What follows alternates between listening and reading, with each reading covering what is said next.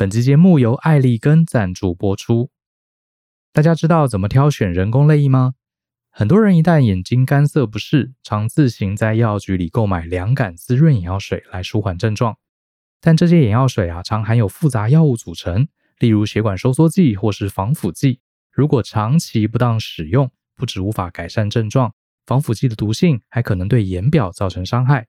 眼科专业领导品牌艾利根，成分单纯且不含防腐剂的 Refresh 系列，除了解决干涩问题，对眼睛是更好的保护。使用后还不用担心其他药物的残留。现在就到各大药妆通路体验艾利根 Refresh 你的每一天。北市卫药广字第一一零零四零一三六号，详细资讯请见节目下方的说明栏。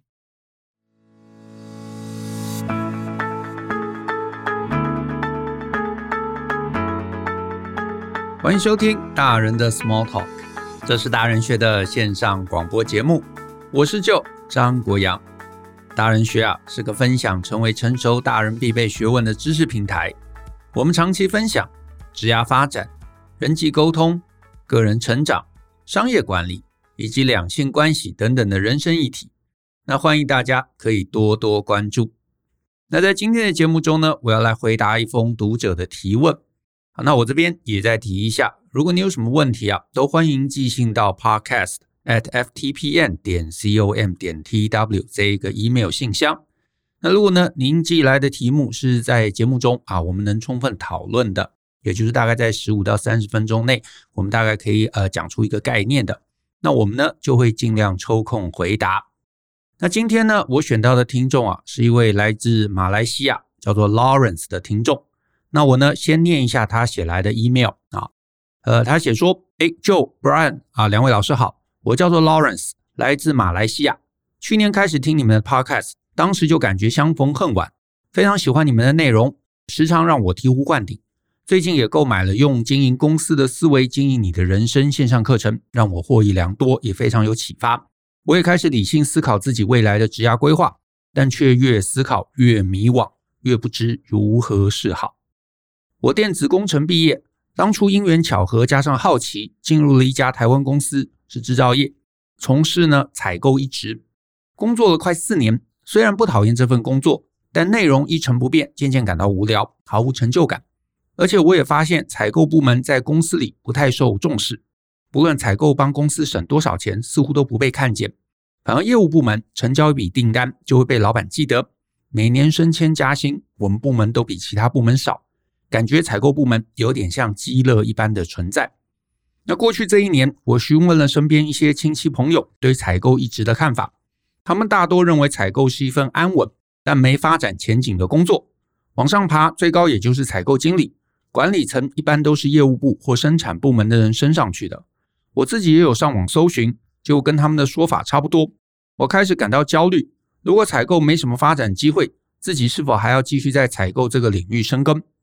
我曾想是否该找电子工程相关的工作，但这意味要跟刚毕业的学弟妹一起竞争，而我已二十九岁，完全没有相关经验，很多知识啊也忘了差不多了，怎么想都没有任何优势。即使我最终找到电子工程的工作，三十岁才开始走这条路，真的有比留在采购的发展更好吗？毕竟我转换跑道不是因为兴趣热情，而是很现实的目的，做一份有发展前景、有前途的工作。我想问老师，虽说行行出状元，但有些职位是否就是没什么发展机会？有什么方法可以评估一个职业岗位的发展机会？好。针对 Lawrence 的，好，Lawrence 其实提了两个问题，好，那我先在第一个问题这边停下来，因为信其实也是有点长了。那第一个问题，好，Lawrence 是说这个有什么方式啊，可以评估一个职业的发展机会？我的观点是这样，就是呢，我会觉得其实呃一个职位啊，它其实在每个公司里头的状态都不相同。换句话说，有可能在你的公司里头某一个职位它很被重视。可是换去另外一个地方，哎，搞不好未必如此。那反过来，在你的公司这个职位未必重视，可是换去另外一个地方，搞不好它其实就是非常非常的重要啊。所以呢，公司的状况不同，甚至部门重视的状况也可能会不同啊。比方说啊，同样是专案经理，好，我们最熟悉的专案经理，那我们看过非常非常多的公司啊，因为采购我没有真的那么熟，可是专案经理诶，我们看过非常非常多的公司。那在有些公司里头，专案经理是非常有权力的。啊，他可以去谈合约，他可以去指派谁，他可以去要求怎么样的等级的这个工程师来参与专案。啊，甚至他可以把人换掉，搞不好还可以 fire 人。但是呢，反过来，在有些公司里头，PM 的权力其实非常非常的小啊，他什么都不能做，他甚至就是一个支援部门，帮忙记录一下这个 schedule。啊，记录一下这个大家投入的工时，然后把这些资料啊整理，用 Excel 整理，然后呢做成复杂的表单，然后汇报给上面的这个主管啊，或者他就负责去传递文件啊，你做完的东西给我，然后我把它存到某个地方，然后呢交给下一手。所以你看，光是专案经理这样的一个角色啊，这样的一个职称，他在不同公司里头，他就有可能权力非常非常非常的大，啊，有可能权力非常非常的小。那你说哪一个是正常的？我得说，呃，也没有正常不正常，其实就是公司的生态，它会自然而然让某一个职位变成现在这个样子啊。那当然里头背后有很多原因，可能是老板的心态啊，有些老板他可能不重视管理，他不重视财务，他不重视任何的东西啊。可是重点是他活了下来，所以他就会把他过去习以为常的那样的一个做事方式，那样一个经营公司的态度，会不断不断的。啊，在他的这个有生之年啊，都会复制重复下去。我不评论这是好或不好啊，因为他活着，那这就证明市场是觉得他好，对不对？但是呢，有可能，有可能他就是刚好抓到了一个风口，有可能当时他的某个产品非常非常的强，呃，所以呃，如果他忽略啊，所以换言之，他如果忽略了一些其实在经营上面很重要的事情，搞不好一段时间之后，比方说这个风口过了。比方说，这个这个产品它的强度下降了，那他的经营就会面临真正的考验啊！但是通常啦，通常啦，这个老板可能是那个时候才会开始觉醒啊，甚至是从头到尾都没有觉醒啊，这都很常见。所以呢，老板心态是一个啊，这个是你要观察的。另外，也跟公司的经营状态还有商业模式会息息相关。比方说，假设这是一个毛利很低的企业，那采购。很可能就是最后决定这张单子是赚钱还是亏钱的那个人，那难免在这个呃公司里头，他就会卡在一个关键的位置上。可是呢，也有可能你的公司其实毛利很好，举例来说，你们可能有定价优势啊，就是不管你们怎么涨价，你的客户诶都会买单啊，或者是呢营运很稳定，采购呢只是去确保说东西会到。那在这样的一个状况中啊，采购不会撼动。啊，不是那么关键去撼动整个呃经营状态的，那采购的重要性当然很可能就会不被重视。所以呢，我就鼓励你，你可以去全盘的评估一下啊，你的评估不要只看自己，你可能拉高一个层级，从整个公司经营的角度啊，甚至是你同产业不同公司的经营角度，搞不好你会发现你的这个角色啊，你的这个角色采购，它可能会在某些公司。啊，某些呃，可能跟你很类似，可是卖的东西不完全一样，但是呢，他们可能相对就会比较重视采购。或许你会找到一个你能够真正定位自己的地方。啊，这是一个，这是一个。再来呢，你也问到啊，你也问到有什么方法可以来评估发展机会？我自己是用大概几个角度来去评估。第一个就是我的这个单位啊，能不能帮公司赚钱？如果能帮公司赚钱，而且是直接联动的，那通常老板一定是重视的。比方说你是业务单位啊，然后呢，你能你们部门或者你自己非常有能力把东西卖掉啊，那这个没话说，你一定会被看到啊，你一定会被看到。或者是呢，你们公司其实是呃时常在做专案的啊，然后常常会啊发展一些新的商品，甚至是你们产业就是一直要有新的东西推出来。那你在研发单位或者你在专案单位，你都有可能诶会被注意到啊，就是你能够把产品能够从无到有生出来的，诶，那通常在公司里头也有可能会讲话大声啊，有有可能讲话大声。再来第二个判断点就是呢，呃，你们部门你们部门是不是公司里头的一个整个经营的核心？什么叫整个经营的核心呢？比方说你在这个 SpaceX，你是发展这个火箭。啊，相关的这个研发单位啊，那你当然就是核心嘛。你在特斯拉是做电池的，对不对？或者是做一些比较核心技术的，那你一定是公司的这个呃核心单位啊，核心单位就一定会被看到，也是老板的施政重点。所以这样的一个职业，这样的一个岗位，通常发展在这间公司里头，发展性也会很好。那再来一二，如果你都不是，那再来第三个，就是你有没有可能，你的单位有没有可能帮公司省钱？采购其实，在很多公司里头，它可能不会是最重要的，但是至少它有可能会介于中间，对不对？所以它可以帮公司压低成本，压低成本，那毛利就会提升嘛。那毛利提升，那老板当然也会开心。所以能省钱的，应该在公司里头地位也不会差到哪里去。然后再来第四个，你可以想想，你的部门能不能帮老板做面子？所谓做面子，就是诶，能不能办一些公关活动？你们可能是公关单位。可以帮公司、帮老板做一些公关活动，这些公关活动，诶，可能会带来新闻的报道啊，或者会让他觉得很有面子，甚至不在公司里头，你可能是公司这个老板啊，公司的一个基金会啊这样的一个角色。那在里头，诶，你可以帮公司呢去做一些这个可能是商业性质不适合，可是可能比较公益啊，可是呢可以带来一些新闻曝光的，那这个。在老板心目中，搞不好也会有一定的地位。那再来，如果是也不是，那你就想想，你的部门能不能帮公司啊去省麻烦，去解决问题？比方说符合法律，像会计啊，这个法务啊，或者是呢，你能够让事情更有效率啊，或者是呢，你能够做一些员工福利的啊，总是呢让老板呢可以省心的。诶，这个在公司里头可能也还有地位。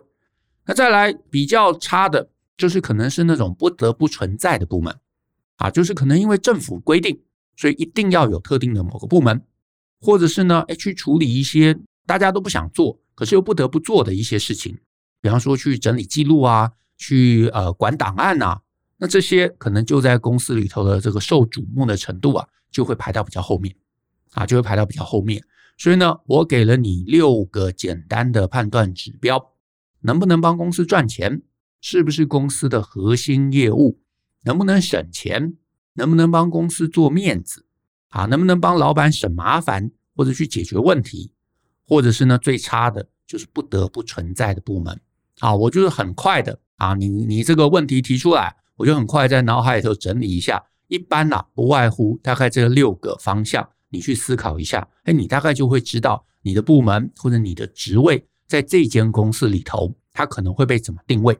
可是呢，我也再强调一次啊，你的职位在这间公司里头，可能它不受重视，但是不表示你换去另外一个地方，它还是不被重视啊。所以呢，这个你可能就需要一个更高维度、一个全盘的一个思考。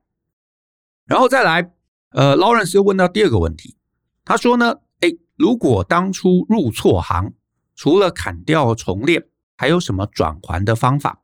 好，然后他又说啊，也许这个问题很难有答案。但还是希望老师能提供一些建议，建议呢如何思考这类问题或抉择，也希望老师呢能点出我思考的盲点。呃，好，所以呢这个问题就是入错行，除了呃就从头来过，回去当这个电子工程师，还有没有什么转还的的办法？我现在想到啊，如果是我啦，我自己会优先从接下来三个可能性来去思考啊，所以呢，Lawrence 你参考看看，第一个可能性是。诶，我环顾一下我所在的业界，是大家都那么不重视采购吗？还是其实有一些公司、有一些单位，他们是很重视采购的？如果是啊，如果是，那我能不能有机会用我现在的资历换去那个很重视采购的地方？因为我就不用丢掉我现在的精力嘛，我可以拿我现在的精力去杠杆一个。啊，因为他们重视，所以薪水可能会高，福利可能会高，然后我在公司里头可能也比较有话语权，所以这是一个我会优先去思考的策略，因为这样子我几乎是零损失啊，甚至我还可以得到更多，所以这是我第一个会去思考的啊，看有没有机会。第二个，我会思考我有没有机会去做所谓横向的转职。什么叫做横向的转职呢？意思就是说，诶，我假设我有什么理由啊，我不能离开现在的公司，或者我就是很喜欢现在的公司，我我不想离开啊，就是我诶，搞不好我知道业界有另外一间公司，他很重视采购啊，可是老板可能很严苛之类的啊，我不想去，我就是想留下来。那如果留下来，所谓横向的转职，就是我有没有机会去往公司里头被老板更受重视的部门去走啊？意思就是，我发现啊，我发现，诶，其实老板在这个公司里头，他很重视业务单位采购。诶，我其实这么多年，诶，我对这些 component 啊，我对这些商品啊也很熟了。诶，搞不好我能够转去业务单位啊，我不知道，maybe 可以，maybe 不可以。但是呢，我会先从这个角度来评估，我能不能转去另外一个啊？我用我现在的优势，让我去另一个部门，我可以支援，我可以直接发挥价值。诶，那搞不好我就会慢慢的被看到。这是一个。那另外还有一种横向的转职啊，就是诶，我我也可以接受去别的公司，但是呢，这个产业啊，就是没有呃更重视采采购的地方啊。假设这个产业就是没有更重视采购的地方，那我也可以离开这个公司。那我可以去哪里呢？那有没有机会？因为你现在是甲方嘛，采购你一定是去呃跟这个供应商来谈谈价钱。那有没有可能我转去供应商啊？我变成乙方？为什么我变成乙方呢？因为我非常知道甲方的在意的点。对不对？我非常知道采购到底要什么，他们怎么呃谈价钱，他们怎么验收。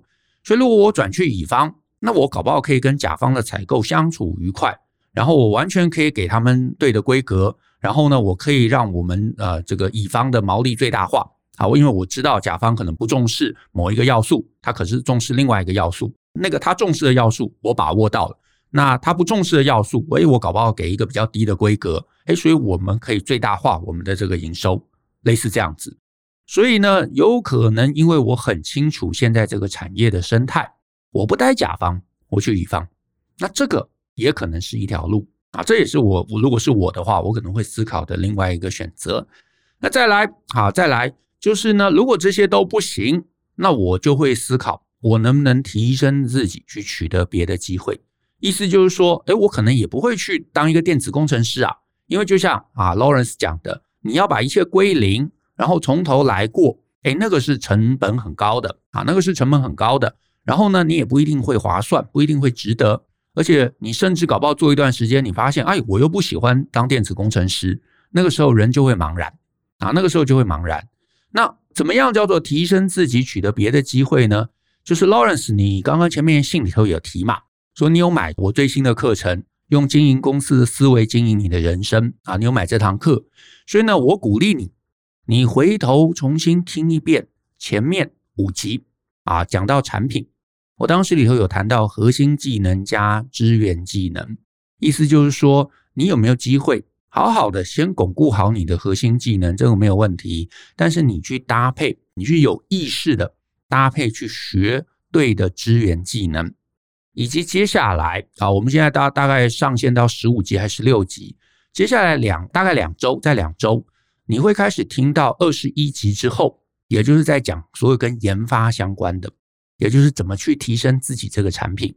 那里头我就会给你更多的策略，这个策略就是关乎于你怎么找一个新市场，你怎么样让自己的这个支援技能啊能够正确的去提升。啊，去符合一个你接下来想去的地方，所以我会建议你啊，你也可以呢把这堂课认真的听完，而且多听几次，搞不好你会发现你的核心技能是不用丢掉的，你只要搭配其他对的要素，你或许可以呢更无痛的去转到一个别的地方啊。所以呢，关于转职这件事情啊，我给你三个建议，一个是能不能直接去一个更重视采购的地方，第二个。能不能做所谓横向的转职啊？不管是公司内部内转，或者是呢转去供应商，你搞不好都会有优势啊。那这些你都不行，那就想办法，能不能透过我在这个新课程，也就是用经营公司的思维经营你的人生这堂课里头，谈到产品，还有谈到研发这几个章节里头的方法，你去思考能不能帮自己开拓一个新路。好，那你从这几个角度来思考。搞不好呢，你就会发现人生没那么悲观，你会找到一个新的选择。那我们今天的节目就到这边，谢谢大家的收听。那如果呢你喜欢我们的节目，那欢迎分享给亲朋好友，我们大家一起相信、思考、勇于改变，学习成为成熟大人的必备学问吧。那我们下次见喽，拜拜。